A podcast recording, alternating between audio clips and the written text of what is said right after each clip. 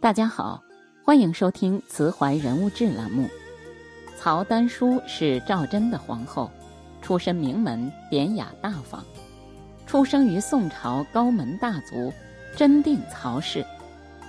祖父是宋朝开国功臣曹彬，深得宋太祖信赖。宋真宗都评价曹彬说：“国朝将相家，能以身名自立，不坠门阀。”可见曹家声名之显赫。于后宫里，她是皇帝的贤内助；于国之中，是德行完美的一国之母。然而，如此女子，唯独面对她的丈夫时，总有一层隔阂，始终无法与赵祯互相信任，完全交付彼此，终成心中最深的遗憾。曹丹书自幼便以聪慧闻名，老师讲过的经书过目不忘。据说，在他小时候，有一次，父亲带他和兄弟们一起去书馆听先生讲书，先生讲的内容要求学生们过后背诵下来，曹丹书却能当场脱口背出，让所有人啧啧称奇。将门之后的父亲便竭力培养他。不仅让他熟读经史子集，也教他各种兵法谋略，还一有机会就带他出门了解民生众相。读书丰富了他的知识，含蕴了他的气质，游历拓展了他的视野，增长了他的见识。曹丹书逐渐长成为一个不同凡响的名门闺秀。长大后的曹丹书虽是巾帼之身，却有须眉风范，且性情温和，处事有节。许多大族子弟慕名前来求亲，可他都不同意。也许对见识非凡的他来说，再显赫的士族子弟，如果没有远大的志向，也只是金玉其外的青年而已，并不是自己心中的良配。他想要的夫婿。不说是人中龙凤，也必定要是天下少有的人才。一次和父亲出行，曹丹书在繁华的京城中见到了当朝天子赵祯，一眼便万年。赵祯从此在他心中落地生根，念念不忘，必有回响。不久之后，十八岁的曹丹书终于等到了心中的那个他。当时因为郭皇后被废，中宫无主，朝堂大臣为稳固江山社稷，极力向赵祯推荐曹丹书，说他德才兼备，是后宫之主的最佳人选。这是赵祯主政之后，整个朝堂唯一一次意见完全一致的时候。虽然他已有自己属意的皇后人选。但皇帝的婚姻大事不只有儿女情长，所以他同意了大臣们的举荐，迎娶曹丹书入宫为后。由于不是自己中意的人选，赵祯一开始对他很疏离，只是和他维持表面的夫妻关系，客气而不亲近。曹丹书虽然很失落，但也很清楚，既然成不了他心中的最爱。那就做他身边最得力的人，竭力助他完成宏图大业。清醒的人是善于自处的，内心也是坚定的。一个人知道自己为什么而活，就可以忍受任何一种生活。一零四八年闰正月的一个晚上，基本不留宿皇后宫中的赵祯，好不容易到曹丹书房里。住了一夜，却发生了一件可怕的事情。赵祯与曹皇后睡至半夜，突然被宫外一片嘈杂之声惊醒，其中还夹着宫人的惨叫声。赵祯听到后无比恐慌，跳下床就要往外跑。曹皇后马上警惕起来，有人成夜逼宫，她一把将赵祯拉住。急叫贴身宫人关上寝殿大门。赵祯不知所措，曹皇后这时却处变不惊，很快就整理出思路，派人速召卫士护驾。外面的贼人乱砍工人，惨叫之声愈加凄惨。叛军好像马上就要冲入寝殿，情况万分凶险。可这时皇宫卫队还没赶到。为了鼓励宦官们挺身保护皇帝，曹皇后于是下旨，平贼后论功行赏，并且亲自剪下愿意出力的宦官的头发，作为事后论功行赏的依据。此举大大激励了宦官们，他们个个奋勇当先。与赶到的卫士一起擒灭了反贼，曹丹书以其超凡的胆识和谋略，平叛了一场宫廷叛乱。历代王朝宫廷这样的叛乱都有，但是仅凭一个女子就这样化解江山易主危机的曹皇后是第一人。《宋史》这样评价：杀退了叛逆者，临危不惧，应变有方。指挥若定，不愧为将门之后。混乱时刻显才华，危急之中见真心。事后，赵祯出口赞扬，对他大为佩服，同时也对他亲近了很多。一零六三年三月的一天傍晚，赵祯病危，晚上七点多把曹皇后召来时，他已不能说话，对着他用手指指自己的心后。就驾崩了。原来赵祯心里是有自己的，曹丹书悲痛极了。但此时不是悲伤的时候，因为熟读史书的曹丹书知道，帝王驾崩、君王更替之时，是最容易发生政变的。他强忍悲痛，当机立断，密诏梁府，让他们黎明入宫，同时封锁赵祯驾崩的消息。他在半夜时仍令向赵祯进州，凌晨时还召御医，也传令宫门一律不得开启，并亲自掌管各个宫门的钥匙。第二天一大早，赵皇子赵蜀嗣位，政权顺利过渡，防范了一场政变的发生。一个女子多次在国家危难的时刻挺身而出，于惊涛骇浪中力挽狂澜。其魄力和胆识都是能力给的。越有能力的女人越高级，而能力则是源于自小勤奋的学习。人生没有白读的书，每一本都在给未来铺路。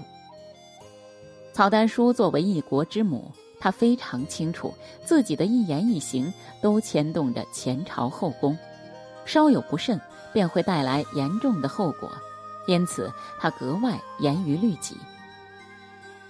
北宋王朝鉴于前朝的经验教训，一直害怕外戚干政，不允许外姓男子入后宫和妃嫔相会。身为皇后的曹丹书深知其中的厉害，她不希望自己曹氏一门也惨遭汉高祖皇后吕氏一族灭门的痛苦，所以不敢越礼半点。自从入宫之后，曹丹书就再也不单独和娘家人见面。如果一定要见面，也要有外人在场，不给旁人落下画饼。即使是他的亲兄弟，也不例外。曹丹书晚年时，宋神宗觉得他年事已高，一定很想念自己的亲人，就想让他与家人见面。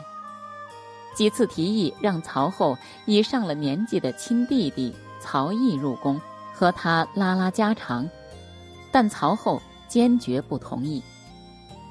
有一天，曹毅入朝，宋神宗又提出这一问题，曹后只好答应，但要求由神宗带弟弟来。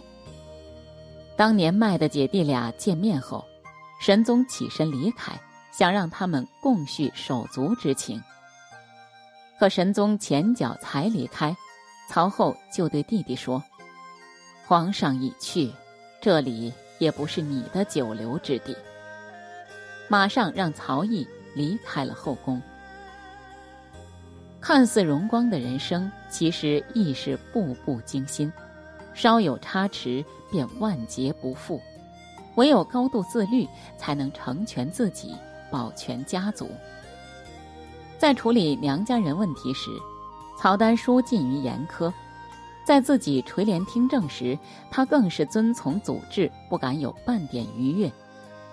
赵祯驾崩后，英宗即位不久，突发狂疾，无法管理朝政，于是朝廷大臣请曹丹书垂帘听政，暂且处理军国大事。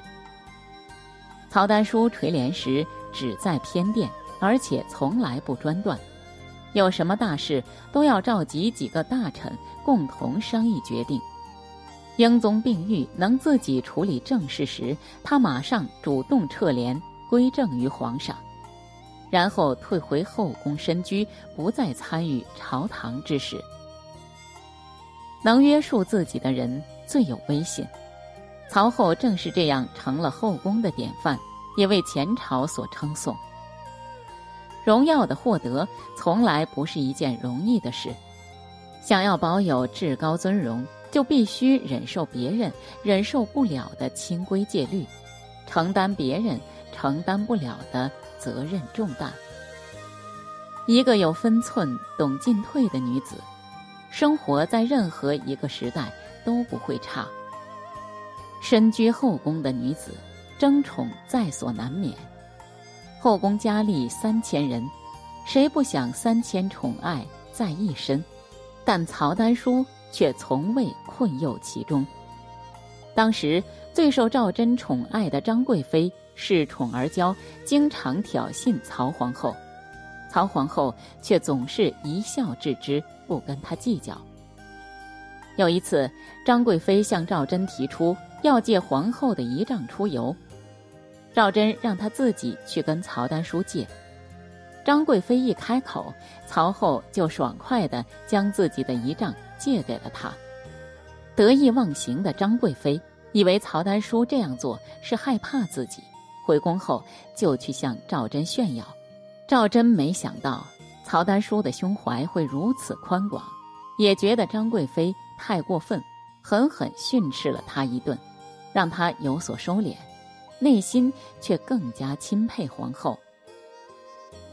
后来张贵妃不幸早亡，赵祯在悲痛之中下了个前所未有的决定，要以皇后之礼葬张贵妃，并追谥贵妃为皇后。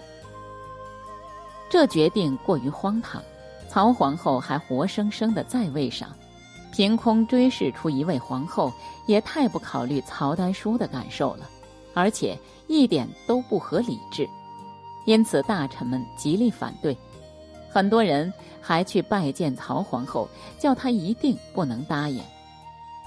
可是曹丹书却赞成赵祯的做法，他对大臣们说：“哀荣只是纪念逝者的一个形式而已，而形式都是虚的，可皇帝的身体事关江山社稷。”只要他心里好受些，一切都是值得的。大臣们只好同意赵祯的决定，同时对曹皇后的深明大义佩服得五体投地。一个女子以极其宽广的胸怀和远见卓识，不仅俘获了本来对她无感的赵祯的心，也深得朝廷内外臣子的爱戴，子孙后辈的崇敬和感念。胸怀广博之人，目光也是远大的。他想到的永远是整体和大局，以及长远的未来，不会去斤斤计较眼前的琐屑得失。因为不争，所以天下莫能与之争。没有一个人的人生是容易的，贵为皇后的曹丹书也如是。纵观曹后的一生。她出身名门大户，少女时代受尽宠爱，学富五车。嫁给赵祯后，荣华虽盛，却如履薄冰，一辈子都不敢肆意。曹丹书的一生是成功的，她的成功在于有太多的过人之处，身居高位却不迷失自己，一辈子恪守母仪清规，永远能有清醒的认知，从不行差踏错。此外，他还有渊博的知识、非凡的见识、超群的胆识和博大的胸怀，以及一颗仁慈爱人之心。这些让她成了北宋最贤能的皇后。一个女子，不管她生活在什么时代，只要具备以上的特质，都能成为一个了不起的人。以上就是我们今天分享的全部内容。喜欢这一篇文章，记得给我们点个再看。慈怀读书会还提供社群陪伴式学习，全国书友都可添加文末小助手入群。